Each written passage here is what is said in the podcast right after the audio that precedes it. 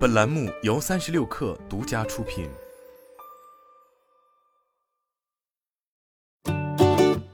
本文来自界面新闻。币圈交易所虎符也爆雷了。七月二十四日，币圈交易所虎符与官网发布关于虎符债币转换方案、合伙人投资及其他业务优化方案公告。公告称，虎符将于八月一日起停止所有交易服务，撤销所有业务状态，用户资产转移至钱包账户，同时推出债币转换方案与合伙人投资方案，并对金融衍生品合约交易做出优化。这也是继 X 之后。又一家中小型币圈交易所无法维持正常运转。公告显示，虎符已无法直接负担用户资产提现，并推出了债币转换方案，用户的资产可以转换为两种债权代币 HUST、UST。后续平台将支持用户在创新交易区自由交易该债券代币，新的交易区将于八月五日开启。这也表明虎符方面试图增发新的债权代币，来减轻用户提现压力，并允许用户交易债权，来为自己寻找一线生机。对于陷入危机的原因，虎符方面称是由于近期市场行情急剧变化，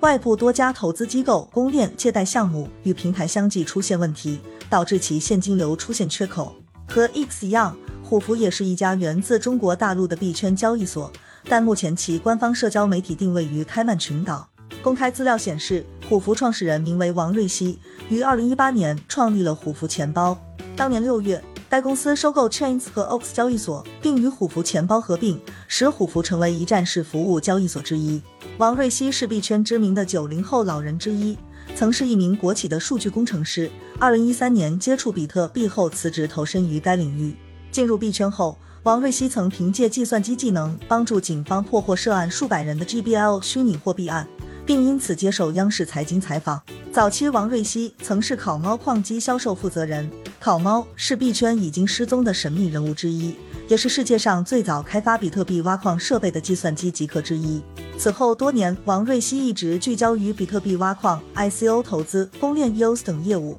曾被圈内人称为首富，并最终以虎符钱包为核心创立虎符交易所。二零二一年，王瑞希曾对外透露，当时虎符的注册用户将近一百二十万，日活跃用户突破五万。且以海外用户为主，占到总用户的百分之六七十，其中以土耳其、俄罗斯、越南、巴西和德国等国居多。但二零二二年五月，币圈发生 Luna 暴雷事件后，多个老牌的中小型币圈交易所卷入其中，虎符也是其一。六月十九日，虎符发布公告，宣布延长提现审核时间至二十四至七十二小时，并称七十二小时后逐步恢复正常水平。公告内容透露，虎符遭遇大量挤兑，原因是。近期市场行情波动大，加上业内一些大型机构相继发生被清算、流动性枯竭等问题，加剧用户的恐慌情绪，从而引起虎符平台的提币用户也在大规模增加，热钱包流动性受影响。同时，后备多签钱包和其他资产的划转需要时间处理。